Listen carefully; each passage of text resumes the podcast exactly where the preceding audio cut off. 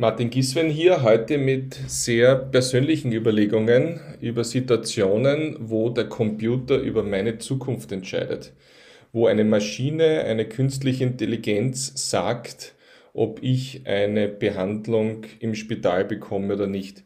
Wie komme ich zu diesen Gedanken? Ein aktueller Anlassfall ist, dass in Österreich das Arbeitsmarktservice ein System im Testbetrieb hat, dass das Profiling, also die Analyse der Arbeitsmarktchancen der Arbeitslosen automatisch errechnet und dann dem Menschen, also der Beraterin beim Arbeitsmarktservice, einen Vorschlag macht, ob diese Person besonders gefördert wird oder nicht.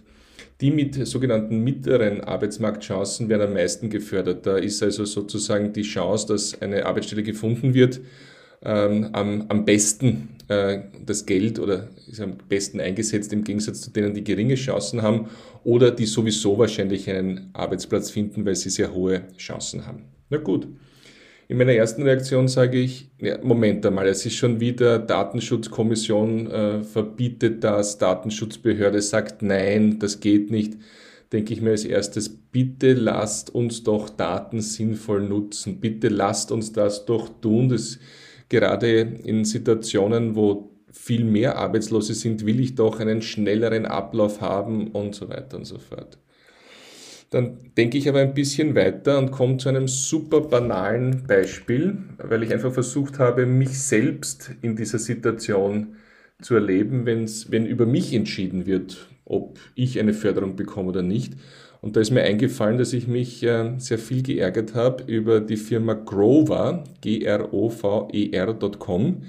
Das ist ein Startup, ein System im Dachraum, wo man für wenige Monate, ein Monat, drei Monate, sechs Monate elektronische Geräte ausborgen kann, statt sie zu kaufen. Und für mich wäre das ein super Service, weil ich würde mir dann dort einmal das neueste Gadget nehmen, die neueste Konsole oder das neueste Smartphone und ausprobieren. Also es würde mir irrsinnig taugen und ich habe in dem System es nicht geschafft, ähm, eine Miete zu arrangieren. Ganz einfach, weil das System sagt, nein, äh, das passt irgendwas mit den Schufa-Daten nicht. Ich check die Schufa-Daten, ich habe eine gute Bonitätseinstufung, aber irgendwas dürfte bei der Adresse nicht funktionieren. Ich versuche zu ändern.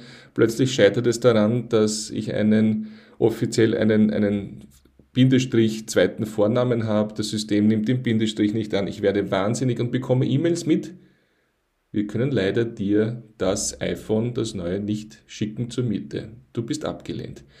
So, also dieses banale Beispiel ist aber so, dass es halt ich es selber erlebt habe und deshalb verstehe ich, wie in einem viel wichtigeren Fall, also der Arbeitsplatzvermittlung, der Förderung, der Weiterbildung, wenn da die Maschine sagt, niet, nein, wie man sich da fühlt und, und, und dass man das nicht will. Und denken wir weiter, Gott bewahre, dass wir in die Situation kommen, aber vielleicht ist man mal im Krankenhaus oder bei größeren äh, Situationen rund, im, rund ums Gesundheitliche und dann sagt die Maschine, na, der Herr Giswein kommt erst übermorgen dran. Da will man doch mit einer Ärztin oder einem Arzt reden und sagen, bitte nehmt mich dran. Also ich verstehe jetzt wieder, dass es durchaus sinnvoll ist, ähm, dass ja, wir wollen, dass ein Mensch entscheidet. Dass die Maschine die Vorlage, die Analyse, die Aufbereitung, den Vorschlag macht, okay. Aber wir wollen, dass ein Mensch entscheidet. Ob der Mensch dann besser oder mehr zu meinem Vorteil entscheidet, das weiß ich nicht aber es ist in uns, dass wir das wollen. Wir wollen uns nicht der Maschine überantworten.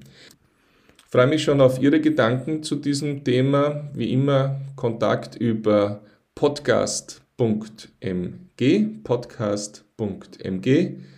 Ich bin für heute raus, freue mich auf Ihr Feedback und bis bald.